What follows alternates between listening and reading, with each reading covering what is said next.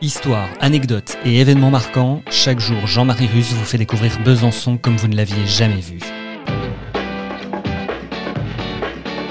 Comment la ville a-t-elle accueilli la reine-mère d'Angleterre? Pourquoi y a-t-il un chapeau accroché dans la cathédrale Saint-Jean? Quel tueur psychopathe a habité la cité au 19e siècle?